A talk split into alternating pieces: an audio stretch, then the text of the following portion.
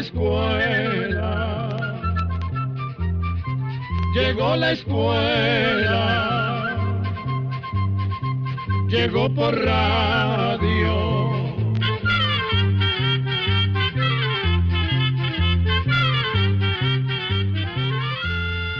El Instituto Centroamericano de Extensión de la Cultura presenta su programa Oigamos la Respuesta. Compartiremos con ustedes las preguntas de nuestros oyentes y daremos las respuestas a sus inquietudes. Mándenos sus preguntas al apartado 2948-1000 San José, Costa Rica. También puede enviarnos sus preguntas al correo electrónico icq.org o encuéntrenos en Facebook como Oigamos la Respuesta. O llámenos por teléfono código de área 506, número 2225-5338 o 2225-5438. Estimados amigos, con el placer de costumbre estamos iniciando un nuevo espacio de Oigamos la Respuesta a través de este medio de comunicación. Vamos a iniciarlo con la consulta que nos hace llegar César Augusto Juárez de León, nuestro amigo oyente que nos escribe desde Chiapas, México, y nos pregunta, ¿qué es un samurái? Escuchemos la respuesta. En japonés, la palabra samurái quiere decir guardián o el que sirve. Con este nombre se conoció a unos guerreros que vivieron en Japón entre los siglos X y XIX. Los samuráis eran los responsables de proteger a las familias de ciertos ciudadanos adinerados y poderosos del Japón.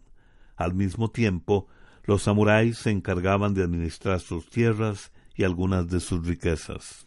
Por este motivo, llegaron a tener mucho dinero y, en algunos casos, a ser propietarios de grandes extensiones de tierra. La fidelidad de los samuráis a sus amos era tal que estaban dispuestos hasta dar su vida por ellos. Los samuráis se preparaban constantemente para el combate. Andaban montados a caballo y protegidos por fuertes armaduras. Eran muy diestros en el manejo de las armas, que eran la espada, el arco y la lanza. Su espada, llamada katana, era considerada como el alma del samurái y éste jamás salía de su casa sin ella, sin la katana, incluso en tiempos de paz. Con el tiempo, los samuráis llegaron a tener un código o grupo de reglas de disciplina muy estrictas que debían guardar. A este código de honor de los samuráis se le llama en japonés Bushido. De acuerdo con el Bushido, un guerrero samurái debía ser leal a su señor y a su país. Además, debía cultivar algunas cualidades o virtudes como la perseverancia, la cortesía, la honestidad, el respeto, la rectitud y la benevolencia. La reputación de un buen samurái dependía tanto del hábil manejo de las armas como de cumplir al pie de la letra este código de honor. Y se dice que muchos guerreros llegaron a quitarse la vida porque preferían la muerte a la vergüenza de haber perdido su honor por haber cometido alguna falta.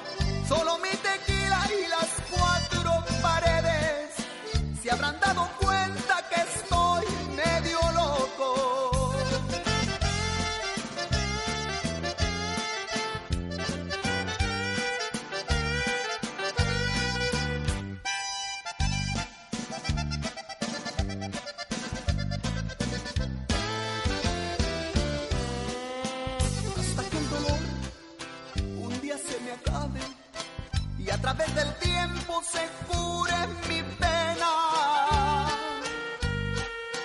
Yo podré olvidarte porque soy muy terco. Tú nunca olvidarme será tu condena. No sabrás por nadie que estuve llorando, porque yo soy piedra que nunca se quiebra,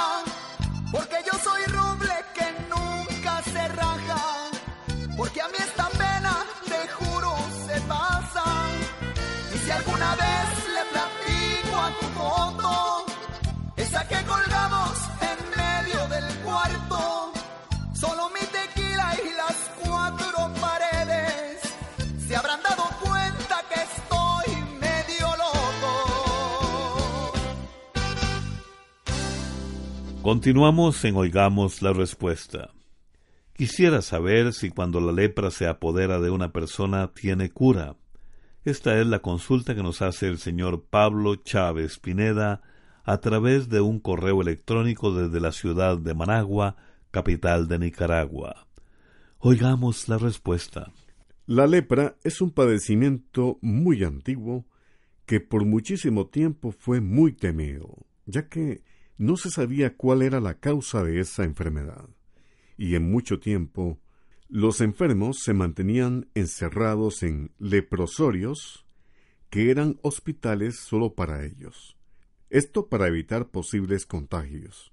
Fue hasta 1873 que un médico noruego de apellido Hansen descubrió que la lepra es causada por uno de los microbios llamados bacterias. La lepra, cuando no se trata, puede llegar a producir lesiones o llagas en la piel, pérdida de la sensibilidad y puede llegar a deformar sobre todo las manos, las piernas y la cara de la persona.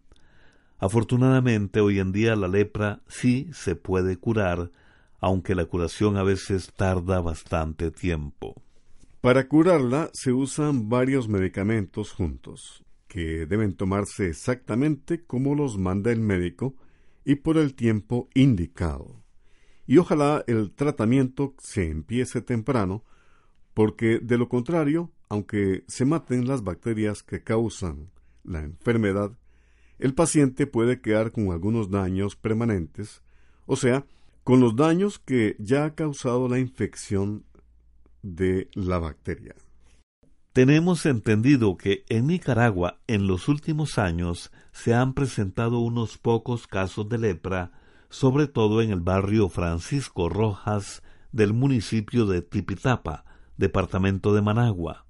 La buena noticia es que la Organización Mundial de la Salud tiene disponibles los medicamentos que se usan para combatir la lepra y estos medicamentos se dan gratuitamente en todos los países.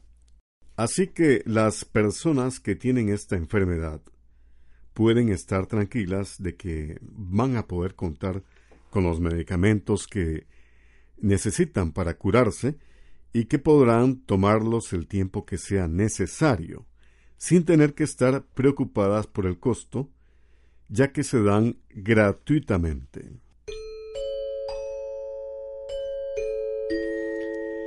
Les estamos transmitiendo el programa Oigamos la Respuesta, agradeciéndoles por supuesto su atenta sintonía. ¿Dónde están ubicadas las piedras H en Bolivia? Es cierto que en ese lugar, en Bolivia, había una comunidad indígena suramericana muy grande, como la de los incas? Es la pregunta que nos hace el amigo oyente Pablo Barreto Pérez a través de un correo electrónico que nos envía desde Managua, Nicaragua.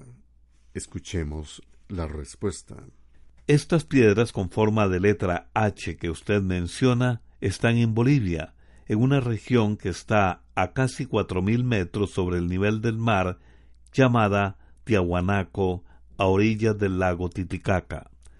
Estos bloques de piedra miden entre cinco y siete metros de altura y están en una llanura que se conoce como Pumapunku, que en idioma indígena significa la puerta del puma. En esa parte de Bolivia se desarrolló la civilización de los Tiahuanacos, una de las más antiguas de la región, ya que existió más de mil años antes de los incas. En un lugar llamado Pumapunku, los tihuanacos construyeron sus principales templos y centros de ceremonias. Además del valor histórico que tienen los restos de estos edificios tan antiguos, el lugar ha resultado un misterio para los arqueólogos y científicos que no encuentran explicación para la forma en que esta gente tan antigua pudo transportar y armar esos enormes bloques de piedras. Pero veamos quiénes fueron los tiahuanacos. Se sabe que fue un pueblo de hábiles agricultores y ganaderos.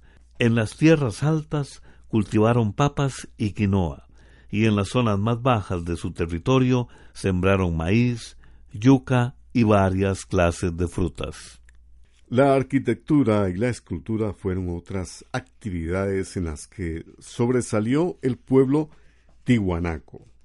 Una de las construcciones más famosas es la puerta o portada del sol, que es un bloque de piedra labrada de tres metros de alto por cuatro metros de ancho, con distintas figuras que posiblemente fue la entrada a un templo. En el centro de la piedra hay una figura llamada Dios de los báculos, de cuya cabeza salen rayos que representan al sol.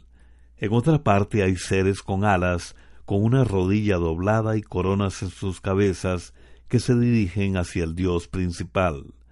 Esta hermosa obra quedó sin terminar pero los investigadores creen que podría haber sido una especie de calendario que marcaba los tiempos de siembra y de cosecha.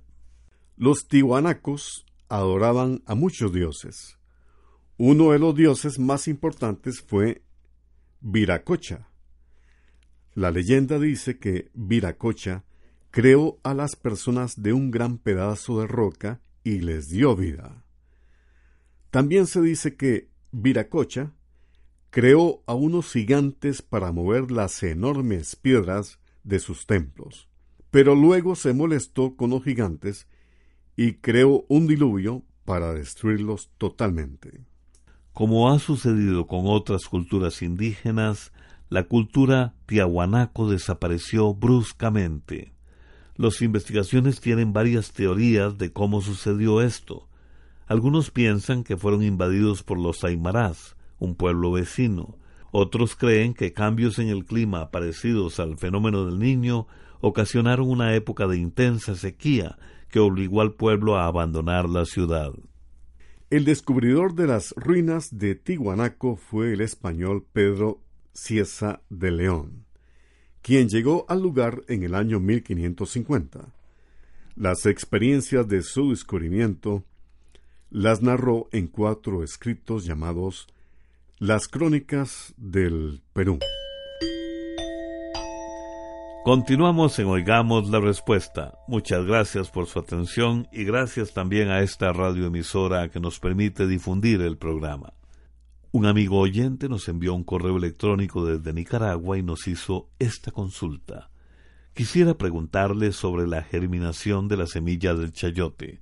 Muchas gracias. Oigamos la respuesta. El chayote es una planta con una característica muy particular. Una vez que el fruto está maduro, la semilla puede brotar o germinar sin necesidad de ser extraída o quitada de la mata.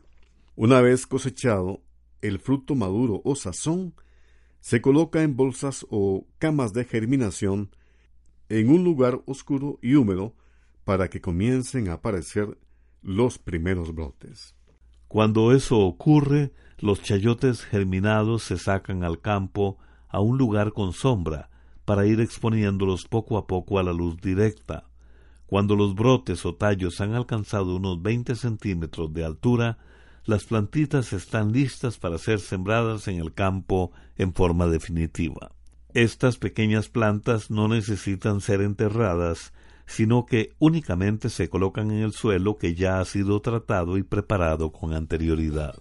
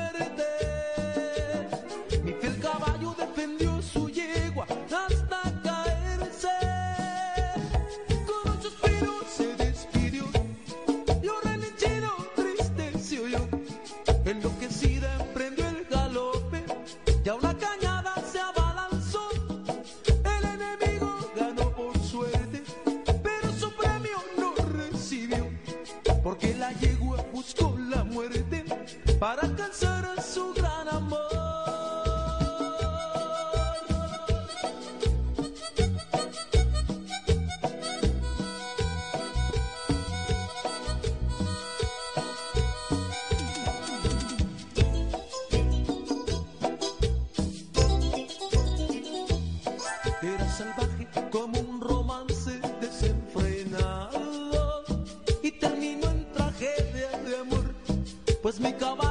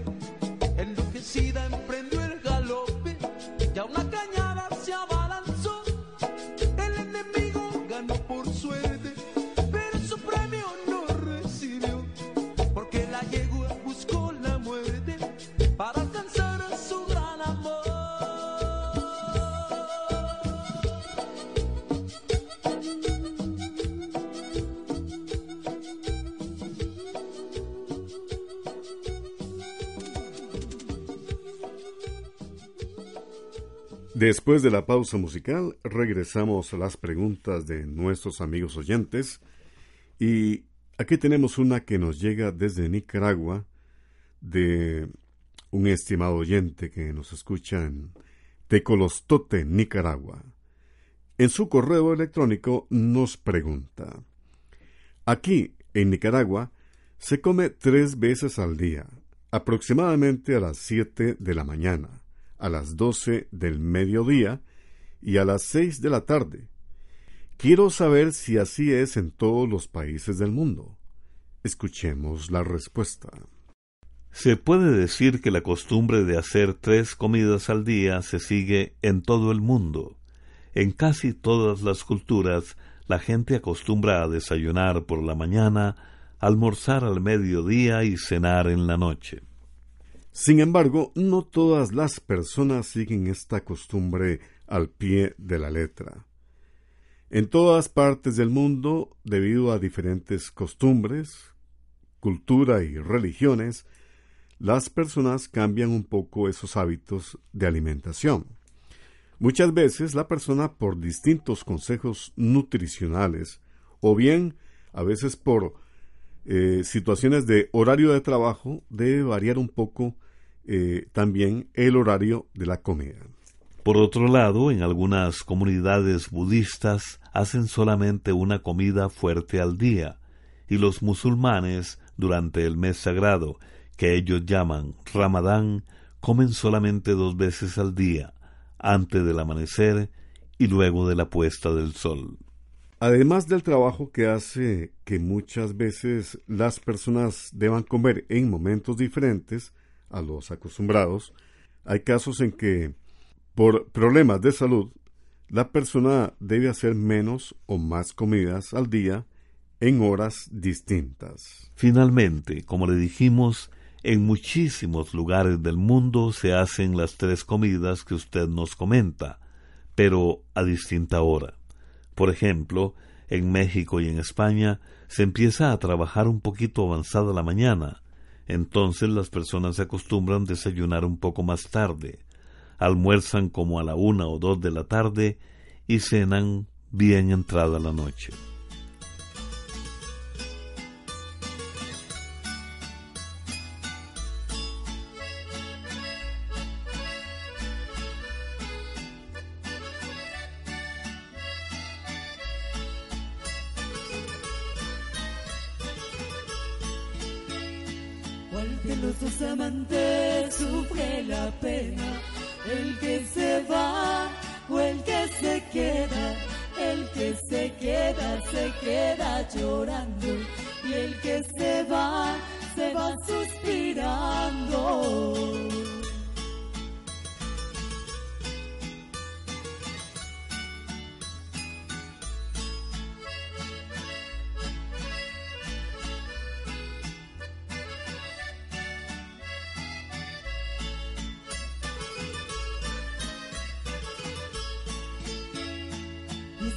No se siente la despedida.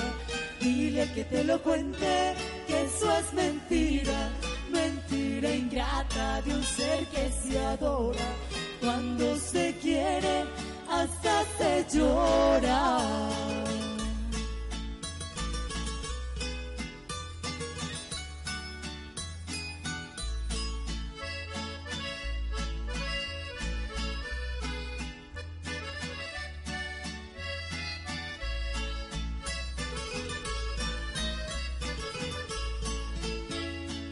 Niña tu ventana, no seas ingrata, sal a escuchar mi serenata, alza esos ojos y mírame a mí, no seas ingrata, no seas así.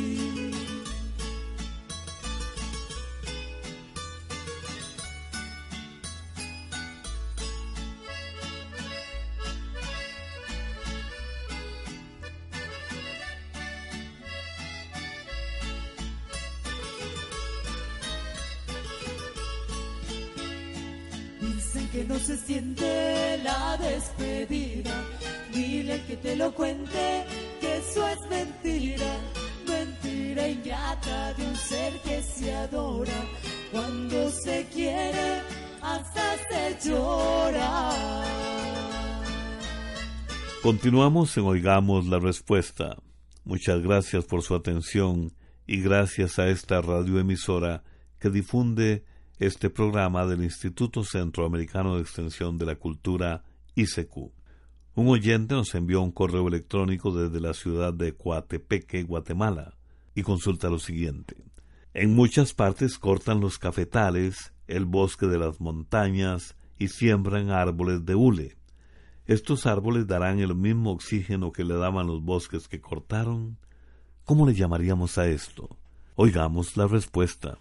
Los árboles y las plantas en general cumplen una tarea muy importante en el mundo, pues son capaces de absorber el dióxido de carbono, que es un gas que en grandes cantidades puede ser peligroso. Entonces las plantas y los árboles lo transforman en oxígeno, que es el gas que nos permite respirar. Por eso es importante conservar los bosques y las zonas verdes que son como los pulmones de la tierra.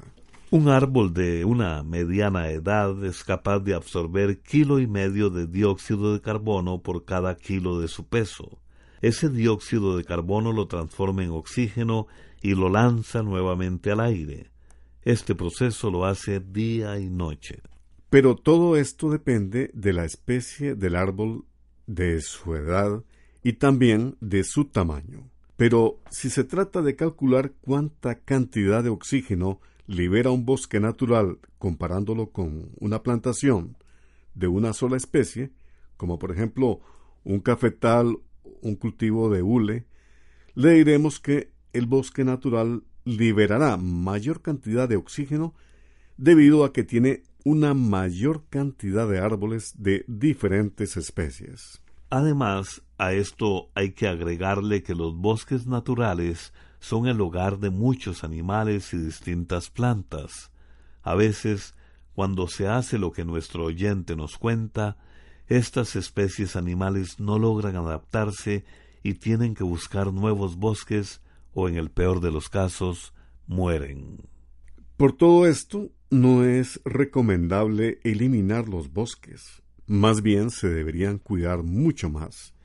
Y en las ciudades se debería tratar de sembrar todos los árboles que sea posible. Programa de Control 44.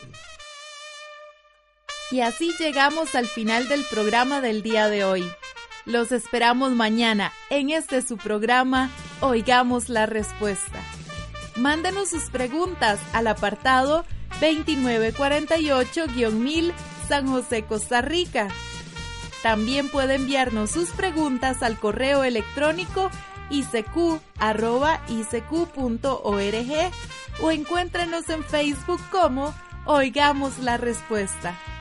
O llámenos por teléfono, código de área 506, número 2225-5338 o 2225-5438.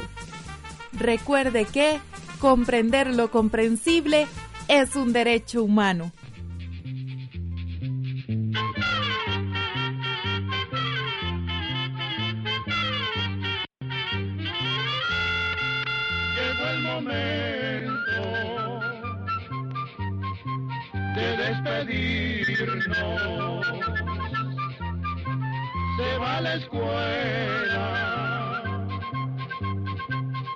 Va cantando